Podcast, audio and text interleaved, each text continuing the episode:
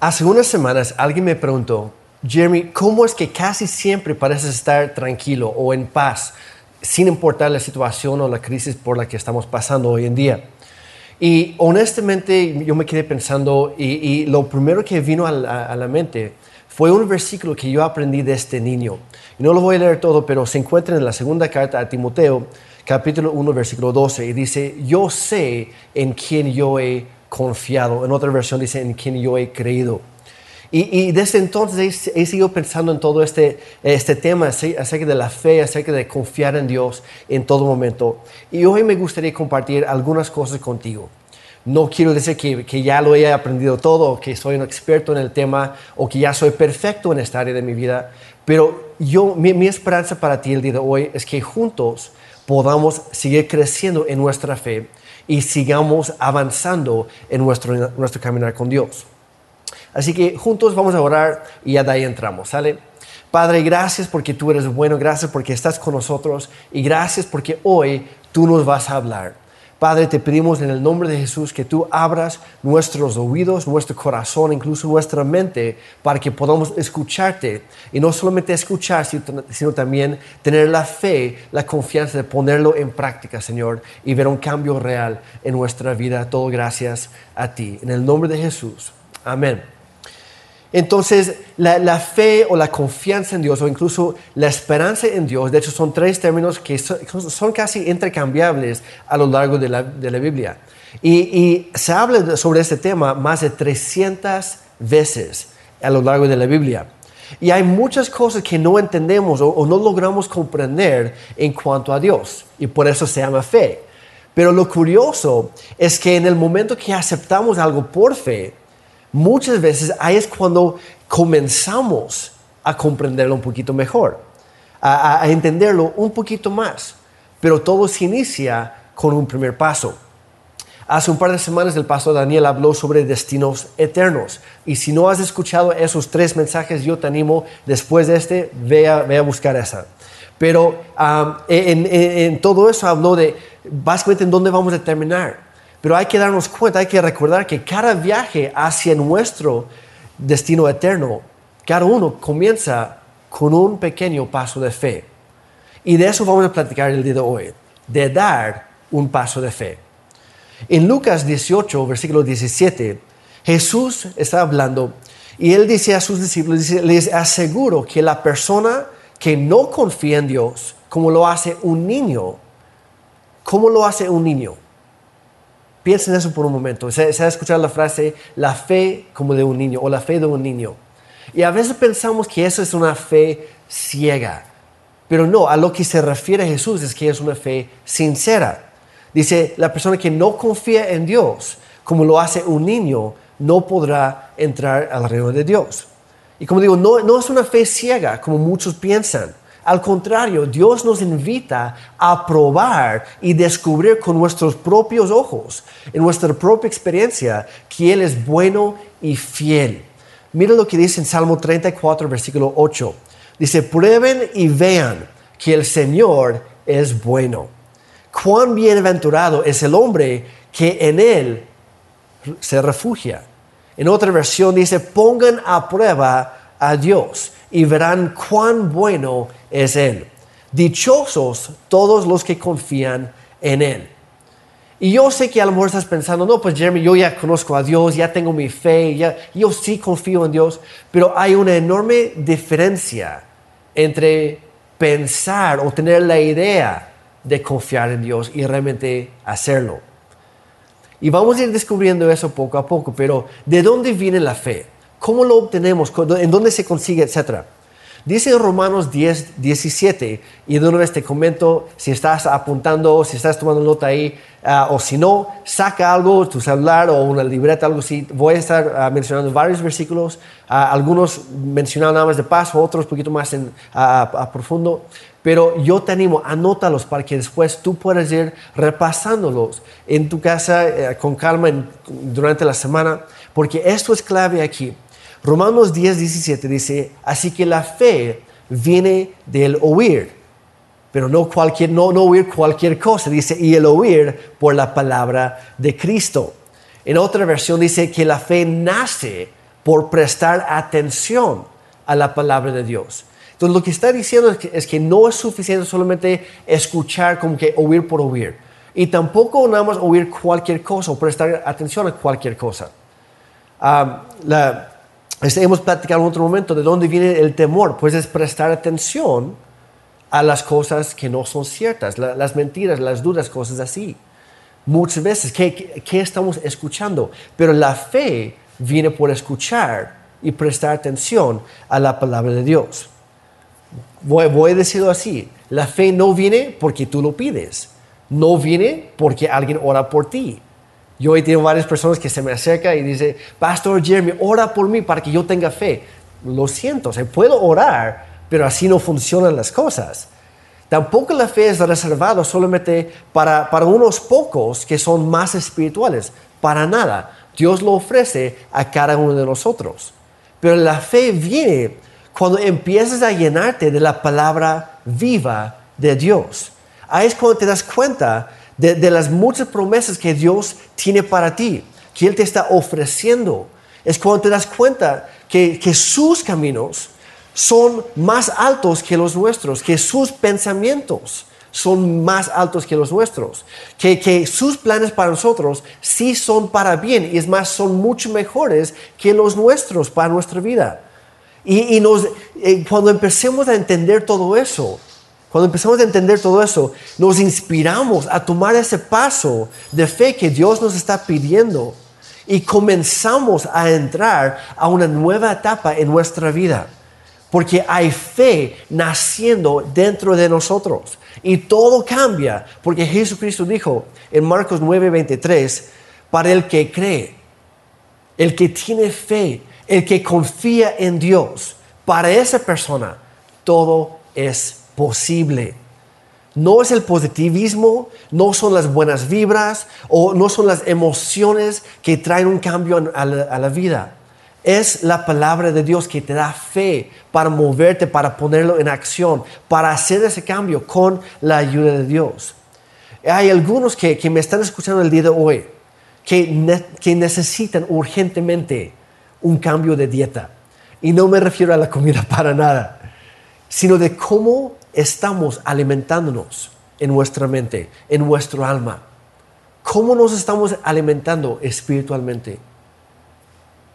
Hay cosas tóxicas que constantemente estamos ingiriendo. Hay mentiras que poco a poco, entre más las escuchamos, empezamos a creerlas. Hay, montonales de, de, basura por ahí y en lugar de hacer crecer nuestra fe, estamos sembrando todo lo contrario. Y hay algunos que, como digo, necesitan ya descartar ciertas cosas. A lo mejor ciertos vlogs que a lo mejor son tus, tus, favoritos, a lo mejor son, son programas de chismes, tal vez son redes sociales, tal vez son conversaciones con ciertas amistades que no te están haciendo bien, que, porque ¿qué están produciendo en tu vida? ¿Producen fe o producen temor? ¿Producen miedo? ¿Producen dudas? Porque la fe solo viene por oír la palabra de Dios. La pastora Marisela la semana pasada habló sobre ganar la batalla en nuestra mente. Nuevamente, si no la has escuchado, escúchala por favor porque te va a ayudar a entender muchas cosas de estas.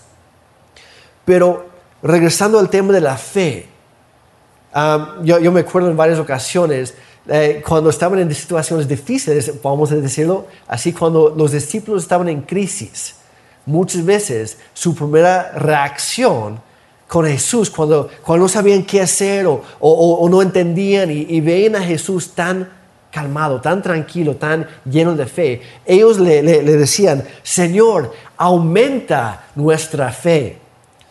Pero lo interesante es que cuando, cuando leemos esos pasajes, Jesús nunca oró por ellos, nunca los bendijo, nunca dijo, les reparto, les doy algo de mi fe. Jesús nunca hace eso porque la fe no, funciona así. Lo que sí vemos hacer a Jesús fue invitarlos a tener una conversación con Él. Jesús los invitó a escucharlo a Él, porque de ahí nace la fe.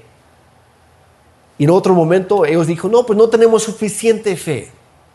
Y Jesús les contesta, dicen, miren, si tuvieran la, eh, eh, fe como, como de, un, de un grano de mostaza, que son de las semillas más pequeñas que hay. Dice, si tuvieran fe como incluso de ese tamaño, así de chiquitito, si tu fe fuera así, incluso, podrían decir a esta montaña, lánzate al mar y esa montaña se levantaría, crecería patas y se lanzaría al, al océano. Jesús está diciendo, el problema no es el tamaño de tu fe, el problema es que no lo estás usando. Y es el punto que quiero hacer el día de hoy. No necesitas una fe enorme. Yo sé que diferentes personas tienen diferentes niveles o, tamaños de fe, si quieres llamarlo así, pero ese no es el punto. El punto es hay que empezar a usar la que ya tenemos. Si solamente, y solamente podemos obtener esa fe al escuchar la palabra de Dios, de pasar tiempo en la Biblia y así conocer de primera mano lo que Dios te está prometiendo. Y luego tomar eso y das ese primer o el siguiente paso de, en tu caminar con Dios y así vas avanzando en la vida cristiana. Pero como digo, hay algunos que tenemos que cambiar hábitos. Muchos decimos, no, es que yo quisiera pasar más tiempo con Dios, pero no tengo tiempo. Todos tenemos las mismas 24 horas cada, cada día, pero ¿cómo las estamos usando? Muchas veces ni las estamos usando, las estamos desperdiciando. Y como digo, no todo es malo, no todo es malo pero hay algunos que son mejores y hay otras cosas que valen más la pena. Así que, ¿cómo crece nuestra fe? Pues es justo así. Primero escuchas y ahí es donde se siembra la semilla de fe. Empiezas a conocer más la palabra de Dios porque la Biblia dice que, que Dios y su palabra son uno. Entonces, entre más conoces la palabra de Dios en sí, más estás conociendo a Dios mismo. Entonces, entre más escuchas, más lo conoces. Y luego, entre más conoces, empiezas a dar ese paso. Y es así de sencillo. No es complejo, no, no, no, no es muy difícil. Pero muchos no crecen en, su fe porque nunca dedican tiempo a estudiar la palabra de Dios. Esperan que, que, la fe enorme venga como que un regalo que baje del cielo y de repente un día no está y el día siguiente sí. No es así. No funcionan así las cosas con Dios hay que sembrar con tal de cosechar algo. Y así es como cosechamos la fe, al depositar o a sembrar tiempo con Dios.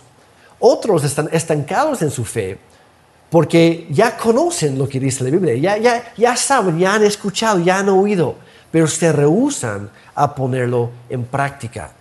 Y esa es una trampa muy peligrosa, es, es, un engaño incluso, porque la fe es, es como un músculo. Entre más lo ejercitas, más crece. Pero lo que nunca usas, eventualmente vas a perder.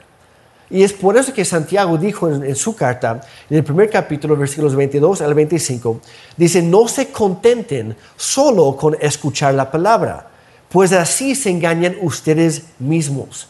Llévenla a la práctica. El que escucha la palabra, pero no la pone en práctica, es como el que se mira eh, el rostro en un espejo después de mirarse, se va y se olvida enseguida de cómo es. Pero quien se fija atentamente en la ley perfecta que da libertad y persevera en ella, o sea, que lo pone en práctica y está caminando diariamente en eso, dice, no olvidando lo que ha oído, sino haciéndolo, recibirá bendición al practicarla. Y tristemente muchos así andamos en la vida asistimos a una reunión dominical o, escuchamos un mensaje entre semana ah, y, escuchamos el mensaje de Dios para nuestra vida. Sí, sí lo escuchamos, lo, lo vemos. Pero luego pasa unas horas o pasa un día y llega el lunes o lo que sea, el siguiente compromiso de la vida o, lo que sea, y volvemos a, a los antes. Y volvemos a nuestra vida, nuestra misma vida de siempre con las mismas luchas, las mismas derrotas, con las mismas dudas, las mismas mentiras que, estamos creyendo, perdón. Y parece que estamos dando vueltas en la vida y nunca cambia nada. Y nos frustramos a veces pensando, no, pues Dios es muy injusto para tratarme así, porque Él no me ayuda con, diferentes dificultades que tengo en la vida, sea con mis deudas o con mis pleitos en la familia o con mi esposa o mis hijos, lo que sea. Pero no es Dios, es no, somos nosotros que no estamos aplicando lo que hemos oído. Porque la vida cristiana no se trata nada más de asistir a una reunión por semana y escuchar. La vida cristiana se trata de ponerlo en práctica. ¿Cuántas veces no escuchamos algo de la Biblia y nos inspiramos en el momento, pero pronto lo olvidamos? Y cuando llega el momento de la prueba o la tentación o el dolor de la vida, nos sentimos perdidos o abrumados o dudosos y no sabemos qué hacer. Yo también lo he, sentido así. No, nuevamente, no estoy diciendo que ya soy perfecto en eso para nada. Yo también estoy en, este, en este lancha contigo el día de hoy. Pero ¿por qué sucede? Es porque estamos como esa persona que se mira en el espejo y luego se voltea y no se acuerda qué es lo que vio ahí.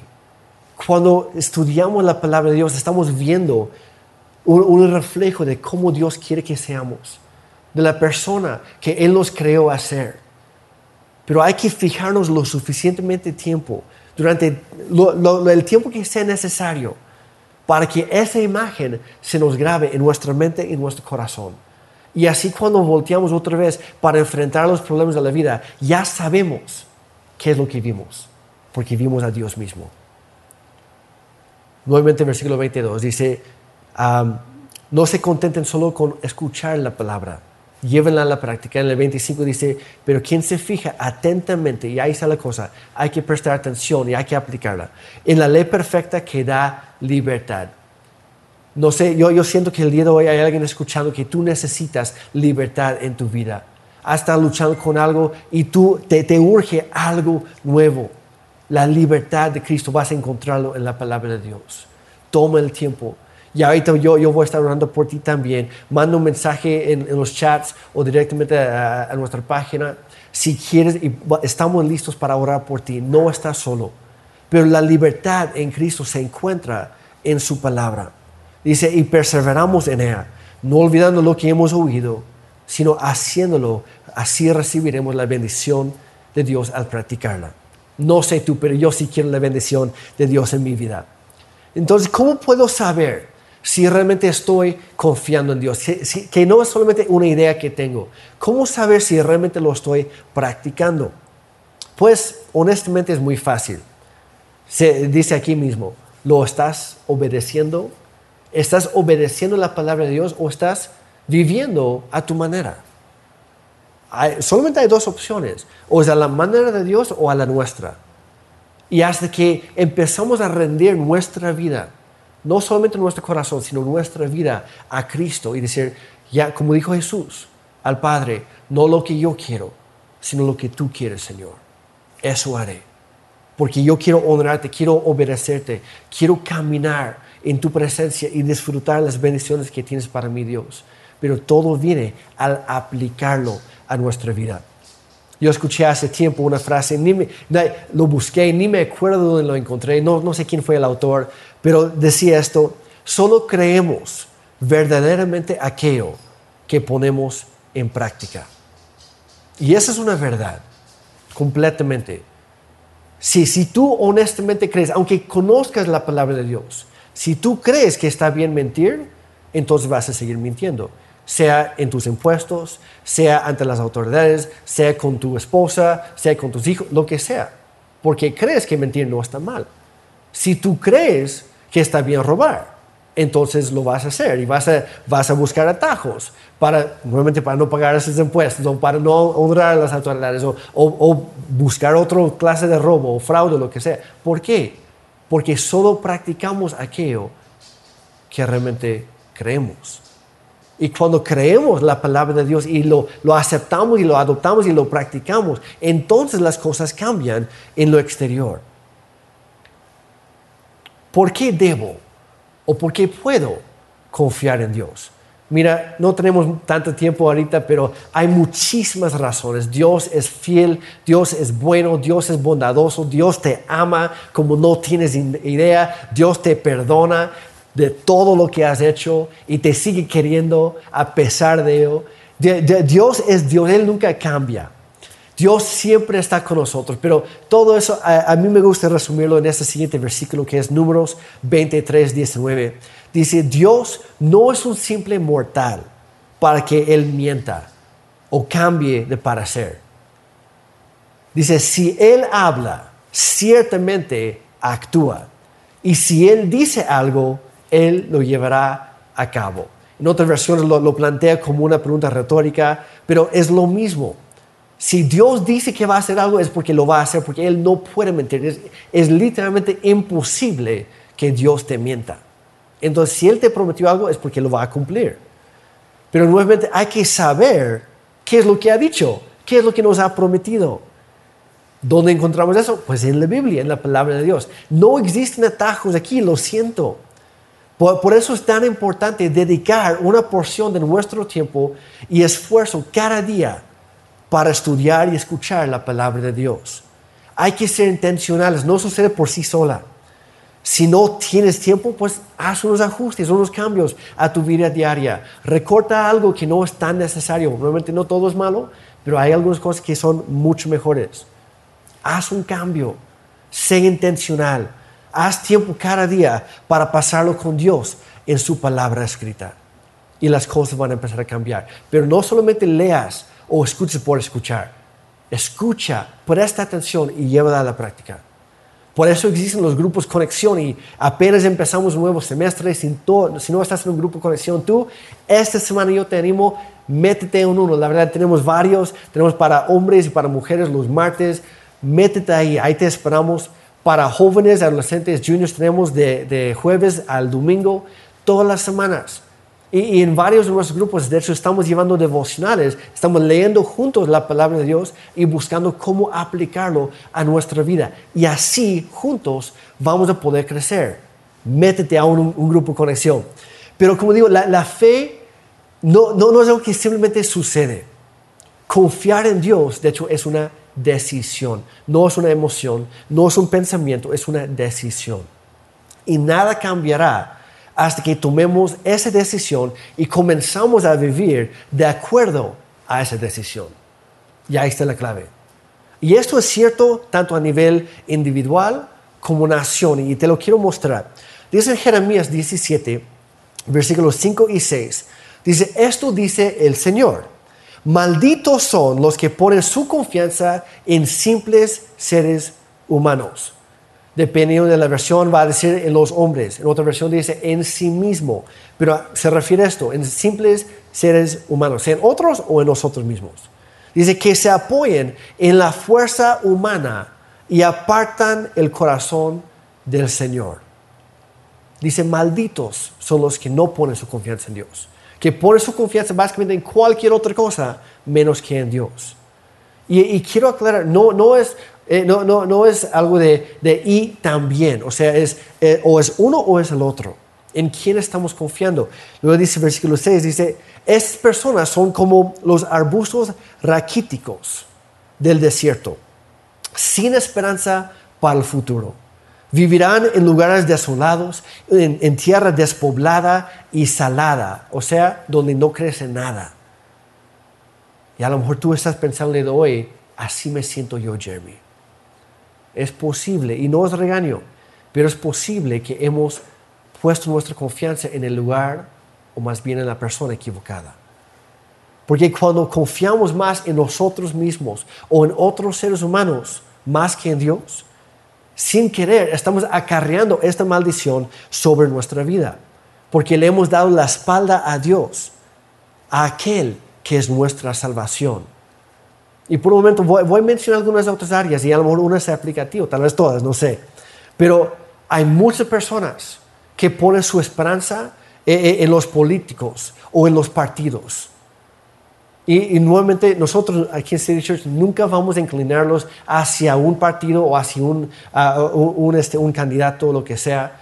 No es nuestro trabajo, no, no, no nos dedicamos a eso, no lo hacemos.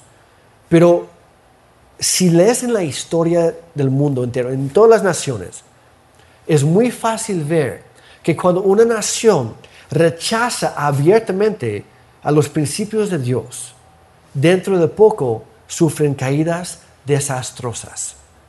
Incluso en mi propia vida, que no tengo, ni siquiera llego al medio siglo, pero en, el tiempo que yo, en el corto tiempo que yo he vivido en esta tierra, yo mismo he visto en varias diferentes naciones y varias diferentes veces que han estado bien, ha, estado en un auge ahí, han, han, estado yendo para arriba, todo está mejorando. De repente llegan las elecciones y vota la nación por un presidente o primer ministro o el que, lo que sea que, ocupen en su país y votan por alguien que ha declarado públicamente que va a rechazar los principios de Dios, pero promete mejor economía, promete avances en este, en el otro área, y se van con la finta y todo parece estar avanzando bien, y dentro de unos años, de repente todo viene para abajo.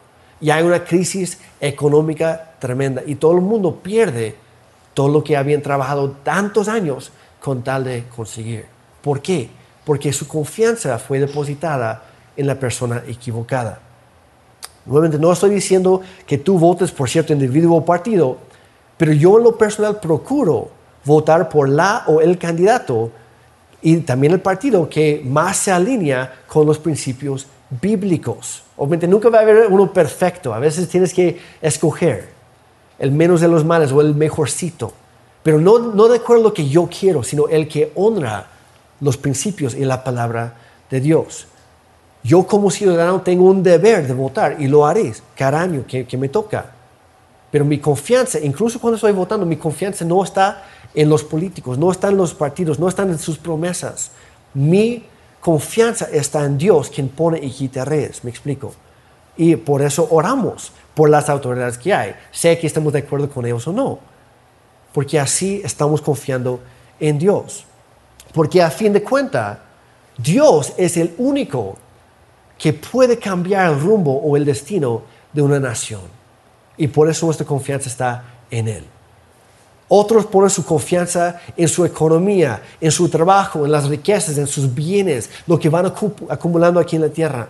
Y obviamente es bueno trabajar, es bueno ahorrar, es bueno invertir y manejar sabiamente las finanzas, etcétera.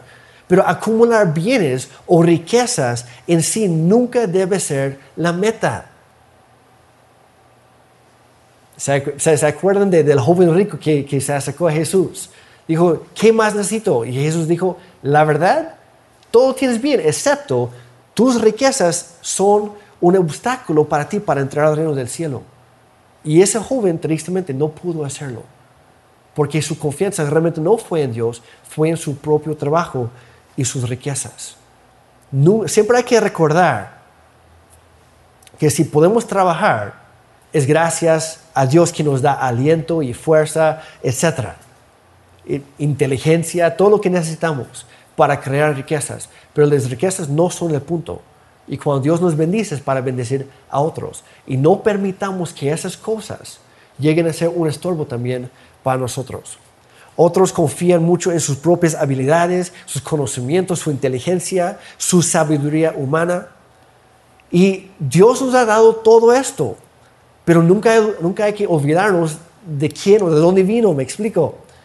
Hay que usar todo esto, todo lo que hacemos en esta vida para dar gloria a Él y no porque queremos ser más grandes nosotros o más famosos o, lo que sea, más reconocidos. No se trata de eso, para nada. En Santiago capítulo 3, no lo vamos a leer, pero apúntalo y léelo ahí eh, después. Santiago 3, 13 al 18, habla de, dos clases de sabiduría. Y habla de la sabiduría humana y todo todas las cosas malvadas, todo, todo el desastre y la crisis que provoca. Y luego habla de la clase de sabiduría que es la celestial. Y dice que esa sabiduría trae paz. Esa sabiduría resuelve conflictos. Esa sabiduría, trae unión y libertad. Léelo aparte, está, está buenísimo. Pero sea lo que sea, hay que, hay que poner eso en práctica. Dice Proverbios 3, 5 y 6. Dice, confía en el Señor con todo tu corazón, todo, no, dice una parte, no dice de vez en cuando, dice con todo tu corazón. Y no te apoyes en tu propio entendimiento reconócelo en todos tus caminos. Y esa palabra reconocer a Dios en nuestros caminos lo, que significa es honrar a Dios, es hacer lo que honra a Él, lo que da gloria a Él, lo, lo, que Él nos ha pedido hacer. Eso es reconocer a Dios en todos nuestros caminos, o sea, en todo lo que hacemos. Dice, y Él enderezará tus sendas. ¿Quieres que Dios te ayude? Ponlo en primer lugar en tu vida, en el área que sea. Ponlo a prueba. Vas a ver que Él es bueno y fiel. También en el área ah, interpersonal, en nuestro trato con otras personas. ¿Cómo se ve esto? De ¿Cómo vivimos en fe en cuanto a esto? Pues significa no reaccionar, no, no dejarnos llevar por nuestro enojo o, frustración o lo que sea. Hay que tratar con nuestro propio mal carácter. Y vamos a ser honestos, requiere fe para perdonar a alguien que nos ha lastimado. Requiere fe para dar una segunda oportunidad a alguien que no lo merece. Requiere fe para amar a quienes son difíciles de amar, ¿sí o no? Sí, requiere fe, requiere fe, pero Dios hace todo eso constantemente con nosotros. Y entre más estudiamos la palabra de Dios y lo empezamos a practicar, Él nos ayuda a hacer lo que es imposible para nosotros. Si queremos lograr un cambio duradero en nuestra forma de ser, hay que confiar en la ayuda y la sabiduría de Dios lo suficiente para dar ese paso y también durante todo el proceso. Y como digo, esto nada más mencioné algunos, pero eso se aplica a cada área de la vida. Salmo 20, versículo 7, no lo voy a leer todo, pero dice que algunas personas, otra versión dice, algunas naciones confían en su propia fuerza. Dice, pero nosotros solo confiamos en nuestro Dios.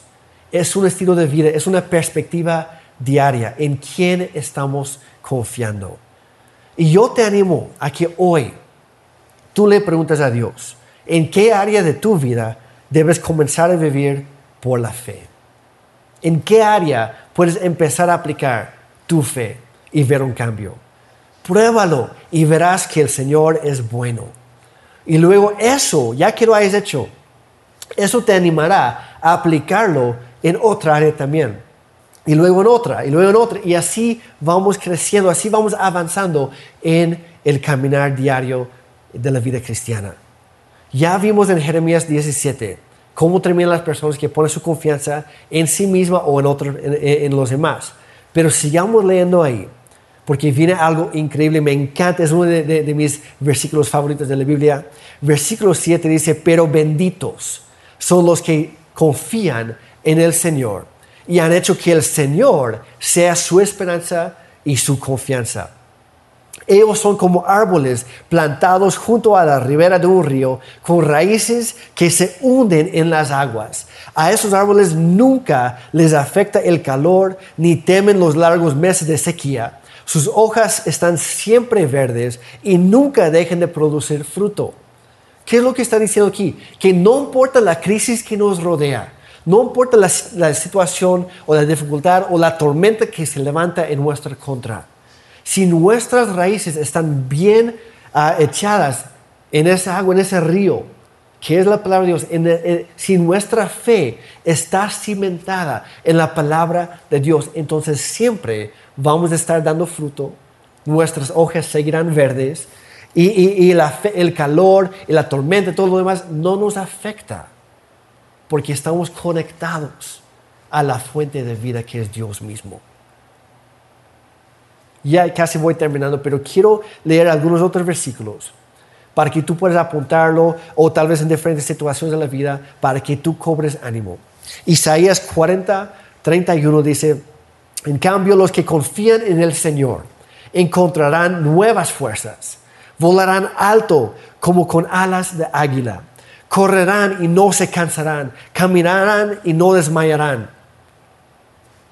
Está hablando de eh, caminar y no desmayarán. Sí, tenemos que seguir avanzando. Sí, va a ser difícil, pero todo lo puedo en Cristo que me fortalece.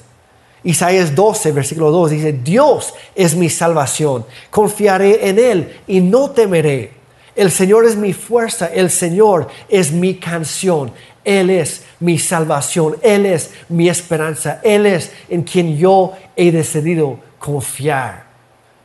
Yo quiero escuchar un amén por ahí o verlos en los chats. La verdad, Dios es bueno, tiene algo bueno para ti. Solo hay que confiar en Él. En Hebreos 11.1 dice, en esta versión, ah, dice, la fe es garantía de las cosas que esperamos me encanta esa parte. Y es la certeza de las realidades que no vemos. Aunque no vemos que Dios está obrando, sí lo está haciendo. Aunque no vemos que Dios está actuando a nuestro favor, sí lo está haciendo. Aunque no vemos muchas cosas, Dios siempre está con y en nosotros. Y cuando empezamos a movernos por la fe, y es justo lo que dice en 2 Corintios 5, 17, porque por fe andamos, en otra versión dice, por la fe vivimos y no por vista cuando nos dejamos llevar por nuestra fe y no por lo que nuestros ojos humanos están viendo en este momento. Ahí es cuando las cosas cambian, ahí es cuando la fe nace y surge y empieza a, crear una nueva realidad para nosotros, como dice en Hebreos 11.1. Es la certeza de, de las realidades que no vemos. Pero aquí está la cosa, una realidad es una realidad aunque tú no lo veas. Pon tu confianza en Dios porque Él está haciendo algo que tú no puedes ver, pero Él lo está haciendo y podemos confiar siempre en Él. Así que hoy yo te animo a dar un paso de fe. Es posible que para ti es, el primer paso. De, a lo mejor estás escuchando de hoy estás como Jeremy, yo nunca había escuchado algo así, la verdad yo quisiera esto, lo que yo estoy viviendo no, no se ve nada como eso. Yo quiero un poco de eso, pues lo que tú necesitas es Jesucristo no como una religión, sino una relación directa con el Hijo de Dios, quien vino a esta tierra en forma humana, nació como uno de nosotros, vivió una vida perfecta con el fin de entregar su vida en la cruz a cambio de la nuestra. Y cuando Él murió, Él tomó encima de sí mismo, de su propio cuerpo, el precio de tu pecado y del mío. Y Él murió pensando en ti lo hizo por ti. Y a través de su muerte y su resurrección, porque no se quedó muerto, Él se levantó de los muertos al tercer día, lo que celebramos apenas en Semana Santa. Y Él hoy está sentado a la derecha del Padre y hoy te perdona y te acepta tal como eres, pero te ama demasiado para que sigas así y quiere ayudarte de aquí en adelante. Y hoy te ofrece salvación y perdón de pecado. Y hoy te ofrece una nueva oportunidad, una nueva, un nuevo inicio. Y si tú quieres eso, ora conmigo. Padre, yo decido confiar en ti. A lo mejor no te conozco aún, pero quiero conocerte. Yo quiero dar ese primer paso. Yo quiero responder a lo que tú hiciste en la cruz por mí. Gracias por enviar tu Hijo. Y hoy yo acepto ese regalo de salvación, ese intercambio divino de su vida por la mía. Así que toma mi corazón, toma mi vida, todo lo que soy, Dios. Yo te lo ofrezco libremente. Ayúdame a vivir por ti. Perdóname mis pecados, todo lo malo que he hecho en mi vida. Padre, y ayúdame a cambiarme. Adóptame como un hijo o una hija tuya. Y a partir de hoy yo viviré por ti. Gracias por nueva vida. En el nombre de Jesús. Amén. Y si tú acabas de hacer esa oración, yo, yo quisiera ser el primero en decirte bienvenido a la familia de Dios. Y si te animas, ponlo en el chat. Hoy entrego mi vida a, Cristo. Ah, nos encantaría estar en contacto. Igual, sea en el chat o mándanos un mensaje a las redes. Nos gustaría estar en, comunicación contigo. Es más, tenemos una, página ahí para ti. Este, eh, ahí está eh, en los chats y en la pantalla. Pero este, queremos ayudarte, queremos avanzar juntos. Pero tal vez tú ya conoces a Dios. Ya has estado luchando con diferentes áreas de tu vida. Yo te animo igual. Pon tu confianza en Dios. Suficientemente como para dar ese paso. No solamente aquí, sino muévete, vive, atrévete a vivir por la fe, a dar ese paso en el área que sea. Yo sé que es difícil, pero Dios nunca miente y si Él nos ha prometido algo, lo va a cumplir. Y Él va a estar con nosotros durante todo el proceso y Él nos va a ayudar. Y Él sí, vamos a tener que hacer nuestra parte, pero Él también va a hacer la suya, que es mil veces más y mejor lo que podemos hacer tú y yo. Vamos a, vamos a ponerlo en acción. Quiero orar por ti también y con eso terminamos. Padre, gracias porque hoy hemos escuchado tu palabra y hoy mismo decidimos responder. Empezamos a partir de hoy a vivir de otra manera, no de acuerdo a lo que estamos viendo, no de acuerdo a lo que entendemos o comprendemos o pensamos, sino de acuerdo a lo que tú dices. Padre, esta semilla de fe que tú has sembrado en nuestro corazón el día de hoy, te pedimos en el nombre de Jesús que tú empieces a hacerlo crecer y brotar en, en nuestra vida, que produzca mucho fruto, que podamos ver una enorme cosecha para tu reino y que te honre a ti, Señor, un cambio en nuestra vida visible para que podamos avanzar y no solamente a ser inspirados nosotros, sino que otras personas viendo nuestra vida puedan ser inspiradas a poner su confianza en ti, a cambiar su vida, Señor. Padre, gracias por vida nueva, gracias por nuevas oportunidades, gracias por salvación y perdón y nueva esperanza. Gracias por lo que tú estás haciendo en y a través de cada uno de nosotros. Y hoy decidimos tomar ese paso en fe, porque tú eres un Dios bueno y grande y fiel y amoroso y siempre podemos confiar en ti. Gracias porque podemos hacerlo sin duda alguna. Gracias Señor porque siempre eres bueno y estás con nosotros siempre. En el nombre de Jesús. Amén y amén. Gracias por tu atención, gracias por estar con nosotros el día de hoy. Que Dios te bendiga y que tengas excelente semana.